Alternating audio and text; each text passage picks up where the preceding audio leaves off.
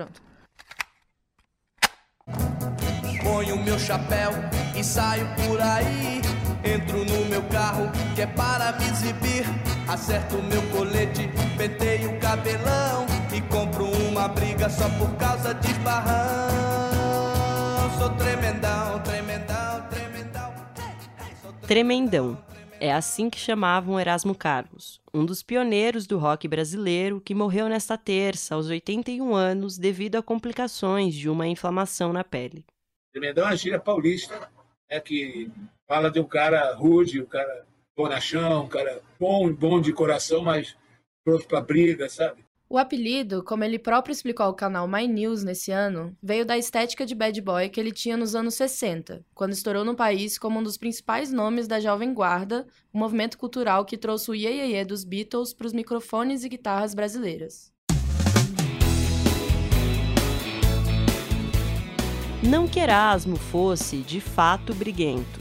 Pelo contrário, a fama dele era de uma pessoa doce e romântica a fama de mal veio, na verdade, dos chapéus de cowboy, do penteado com franjas, da camisa aberta e da pinta de rockstar que ele tinha.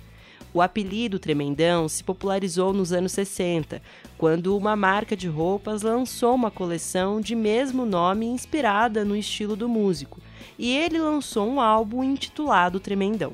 Naquela época, o Erasmo era uma das grandes celebridades do momento. Era visto como um sinônimo de rebeldia. No filme Jovem aos 50, a história de meio século da Jovem Guarda, ele contou que a paixão dele pelo rock surgiu na adolescência, principalmente depois de ouvir Rock Around the Clock de Bill Haley tocar numa festa. Então eu parei, eu parei, fiquei Pô, virei estátua com aquele, com aquele, ritmo, com aquele contrabaixo. Eu nunca tinha visto um contrabaixo assim, tão violento, tão, tão marcado, um ritmo alucinante realmente. Né? Esse, esse dia mudou minha vida, porque eu nunca mais pensei em outra coisa senão naquela noite.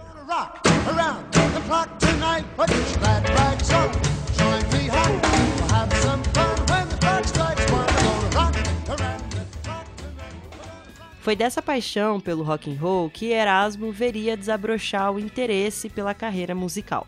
Obcecado pelo ritmo, ele se consagrou como o astro que cantou sobre carros vermelhos, gatinhas manhosas e a própria fama de mal. Mas não ficou limitado ao gênero. Ele também se estabeleceu como um dos maiores compositores do pop e da música romântica brasileira, especialmente devido a centenas de canções escritas com o amigo Roberto Carlos, uma das parcerias mais bem-sucedidas da história da música nacional. Hoje a gente vai relembrar a trajetória de Erasmo, explicar como a Jovem Guarda foi fundamental para a música brasileira e entender o legado que o músico deixa.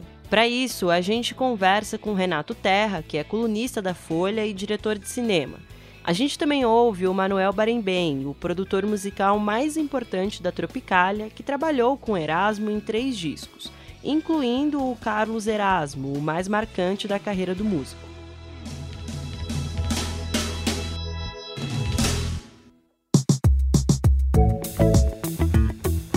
Esse é o Expresso Ilustrada, o podcast de cultura da Folha, com episódio novo toda quinta às quatro da tarde. Eu sou a Laura Lever. Eu sou a Marina Lourenço e a edição de som do programa é do Rafael Conkle. Aproveita que você está ouvindo a gente e segue o Expresso na sua plataforma preferida para não perder nenhum episódio.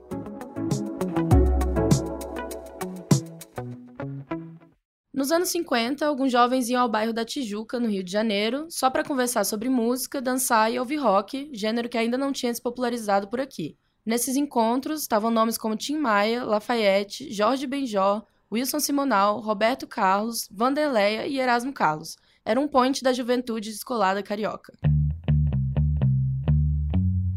Foi nessa época que Erasmo aprendeu a tocar violão, e quem ensinou os acordes básicos do instrumento a ele foi Tim Maia. Os dois trocavam conhecimentos musicais como amigos que trocam figurinhas. Diferentemente do que rolava com Tim Maia, com quem o carioca trocava muitas referências de bossa nova e soul, a amizade com Roberto Carlos tinha um rock como pilar. Juntos, os dois criaram um dos primeiros sucessos do chamado Ye Ye Ye do Brasil, que foi a versão em português de Splish Splash.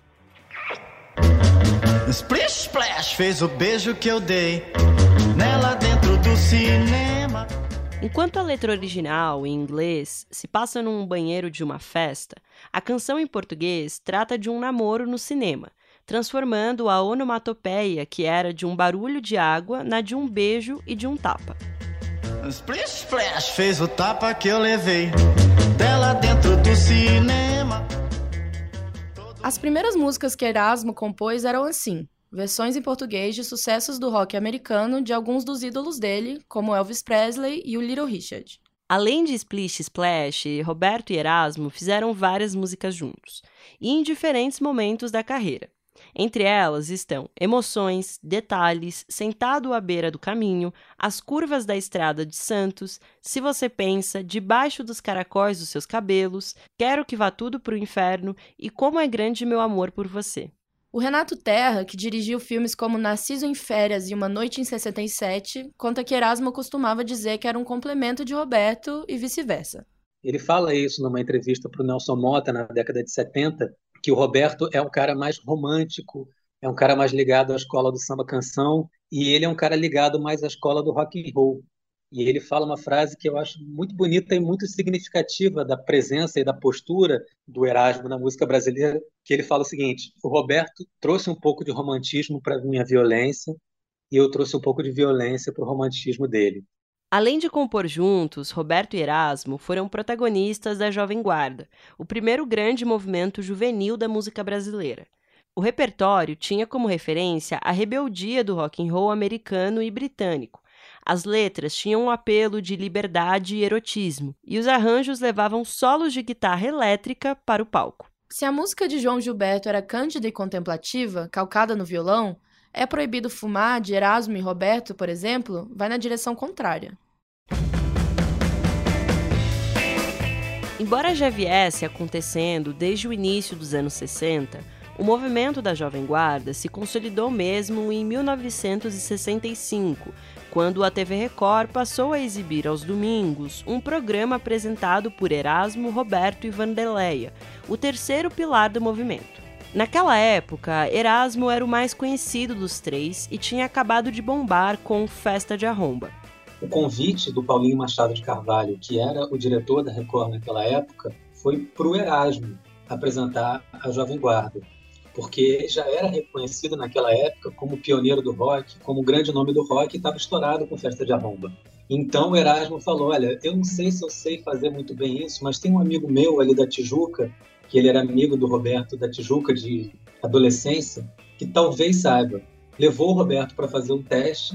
Paulinho Machado de Carvalho ficou, e a frase do, do Paulinho de Machado de Carvalho que ele falou para mim foi o seguinte: quando eu vi o Roberto pela primeira vez na televisão, eu fiquei com, com aquela sensação de uma mãe que quer dar de mamar para o seu neném. Era um olhar triste, era um olhar é, de criança que procura afeto. E aí foi por causa dessa intervenção do Erasmo que o Roberto foi convidado para apresentar o Jovem Guarda, levou o Erasmo junto, levou a Vanderleia, e foi aquele estouro de uma música jovem brasileira sendo criada ali. Com três anos de duração, o programa fez um sucesso estrondoso no Brasil e os apresentadores se tornaram ídolos da juventude do país. A Jovem Guarda se tornou um fenômeno, uma força da natureza e é uma coisa que é um fenômeno que faz sucesso até hoje. Mas ainda que fossem exaltados por multidões, os músicos da Jovem Guarda não agradavam a todo mundo. Isso porque uma ala da MPB mais tradicionalista via o movimento como exemplo de entreguismo a ritmos estrangeiros, uma espécie de síndrome de vira-lata da época, o que Erasmo sempre negou, como disse ao documentário Ritmo Alucinante em 75. As fronteiras que os homens fizeram não tem nada a ver com, com música. Música é um negócio que, que bate, é um negócio universal, sei lá. Então, eu, eu nasci aqui, eu faço música aqui, então se eu sou brasileiro e vivo dentro dessas fronteiras, então eu acho que a música que eu faço é a, é a mais brasileira possível. A MPB temia e rechaçava o rock, e a Jovem Guarda era vista como uma adversária. Em julho de 67, músicos brasileiros como Elis Regina, Edu Lobo, Gilberto Gil e Jair Rodrigues até se reuniram no centro de São Paulo para uma passeata histórica contra a guitarra elétrica. Além de criticar o que chamavam de estrangeirismo, os antagonistas diziam que o movimento era apolítico e condescendente com a ditadura militar. De fato, a arte da Jovem Guarda não era um contraponto intelectual ao regime da época. Mas, por outro lado, poucas expressões artísticas foram tão contestadoras dos costumes e do conservadorismo do Brasil àquela altura.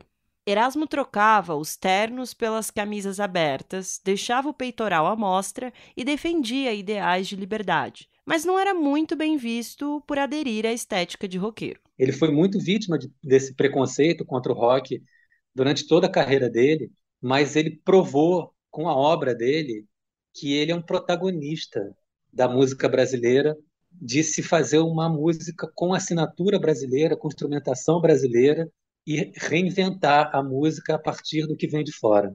Numa entrevista ao programa Conversa com Bial da Globo, Erasmo disse que fez questão de abrasileirar todos os rocks que compôs. Uma coisa que eu gosto mesmo de ser chamado mesmo é de, é de criador de, do rock brasileiro. Não fui o primeiro, não, mas fui o primeiro a assumir definitivamente isso e a me recusar em gravar em inglês, sabe? Em outro idioma qualquer. Eu me casei mesmo com, com, com a coisa em português, que é a realidade nossa. Eu admiro muito o negócio de sentimento em música, sabe? E eu costumo dizer, na hora que você goza, você diz, meu Deus, você não diz my God. vê se deixa em paz. É claro que outras pessoas pavimentaram o caminho do rock que Erasmo passaria a traçar. Não dá para lembrar a origem do gênero no Brasil sem falar de nomes como Celi Campelo, que cantou hits como Estúpido Cupido.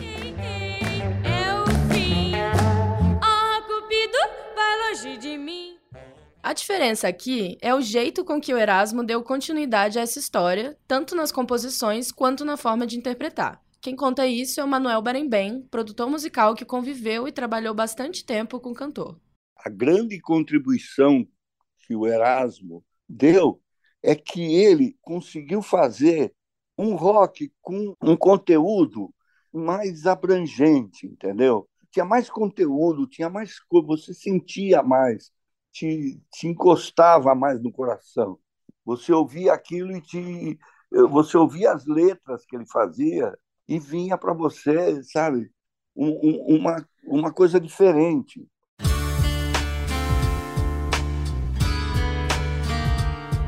O Renato concorda com o argumento sobre essa dose de personalidade que o músico aplicou no rock. Ele diz que é como se Erasmo fundisse a paixão dele pelo gênero e pelas coisas gringas que escutava, as influências que absorvia da bossa nova. Ele criou uma maneira de se fazer rock que não era uma mera imitação do rock americano e era uma maneira brasileira de se produzir aquilo com muita vitalidade, com muita energia, e isso se reproduziu na Jovem Guarda. É essa mistureba de Erasmo, inclusive, que serviria como uma das inspirações para outra mistura importante que viria depois. A Tropicália, que uniria a Jovem Guarda a João Gilberto para marcar a história da música brasileira. E essa influência não era só musical ou de atitude, mas acontecia na prática também. Meu Nome é Gal, uma das canções mais importantes da carreira de Gal Costa, ícone da Tropicália, que também morreu neste mês, é uma criação dele, Erasmo Carlos. É simples, peguei o telefone, liguei para Erasmo e assim, Erasmo, estou fazendo disco novo da Gal. Preciso de uma música para ela. Pensa aí o que que você faz legal, legal mesmo. Aí tudo bem, pode deixar. E aí ele me liga, a música está pronta. Quando eu ouvi por ele, né, eu falei, putz, isso aqui é na mosca. E não deu erro. A Gal adorou. É, é uma gravação dela perfeita. Ele construiu a, a música perfeita. Mas o inverso também acontecia. Se Gal cantava Erasmo e Roberto em Meu Nome é Gal e Eu Sou Terrível, Erasmo também entoava Caetano em De Noite na Cama, por exemplo, que o Caetano fez para ele direto do exílio. Agora,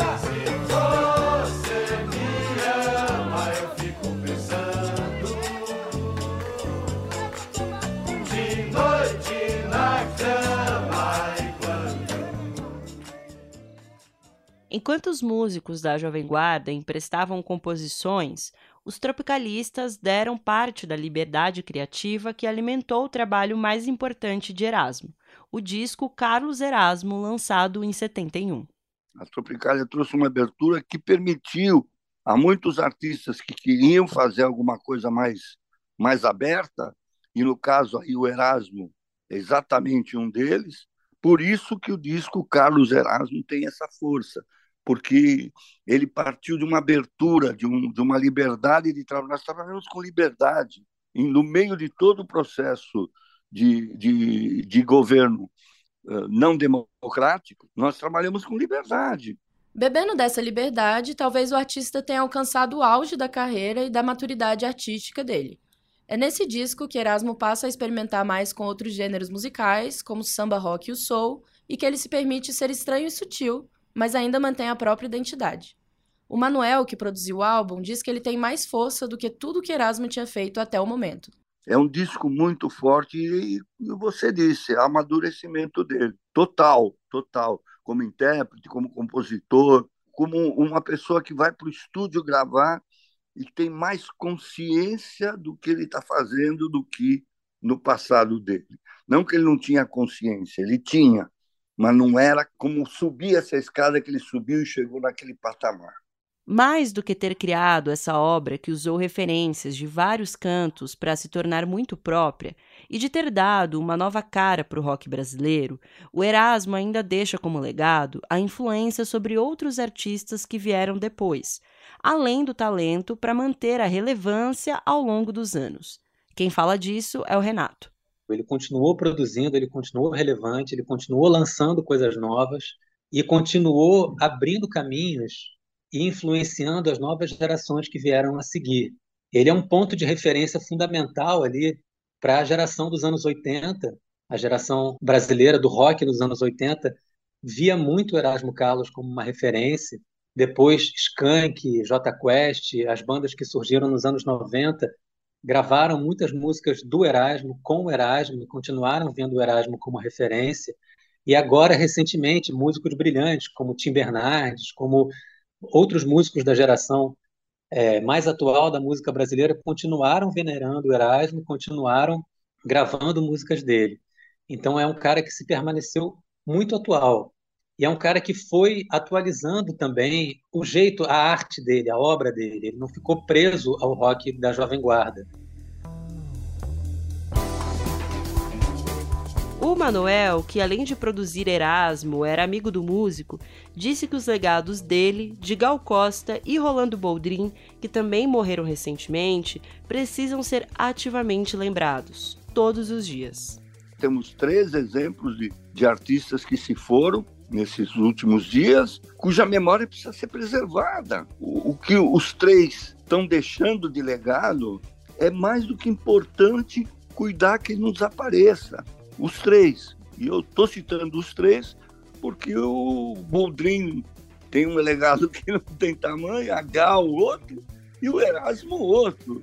São três gigantes que deixam músicas, deixam textos, deixam prosa, tá? deixam composição, deixam cantoria, deixam...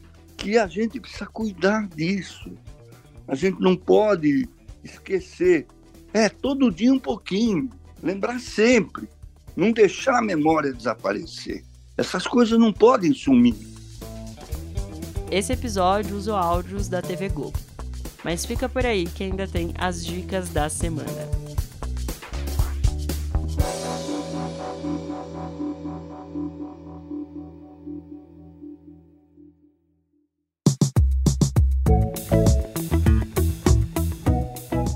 Laura, o que você nos indica? Ó, eu fiquei ontem ouvindo o dia todo o Carlos Erasmo, e que foi o Manuel que falou aqui no episódio que produziu. E eu acho que com essa deixa aí do que ele disse, não tem como não indicar esse disco. É muito bom, é, tem músicas muito boas, muito importantes da, da carreira do Erasmo, tipo É Preciso Dar um Jeito, Meu Amigo, Gente Aberta, enfim. Vale muito a pena escutar. E, e é isso. E você, Mar? O que, que você tem para indicar? Eu também fiquei ouvindo bastante Erasmo ontem, assistindo as reportagens, as homenagens que estavam tendo na TV. E aí é, eu me deparei com um, uma entrevista que até a gente usa aqui alguns trechos que ele deu pro Pedro Bial no ano passado, quando ele fez 80 anos. Então a minha dica é essa entrevista, tá no Globoplay. É, eu achei bem interessante porque durante a entrevista ele assiste algumas entrevistas antigas dele, comenta, é, assiste momentos marcantes e relembra é, momentos importantes da própria carreira e da Jovem Guarda. É, eu achei muito legal, descobri bastante coisa, dei risada e me emocionei um pouco. Esse é o Expresso Ilustrada, o podcast de cultura da Folha, com episódio novo toda quinta às quatro da tarde. Eu sou a Laura Lever. Eu sou a Marina Lourenço e a edição de som do programa é do Rafael Conkle. Um beijo e até a semana que vem. Beijo, até logo. Se cuidem. Tchau.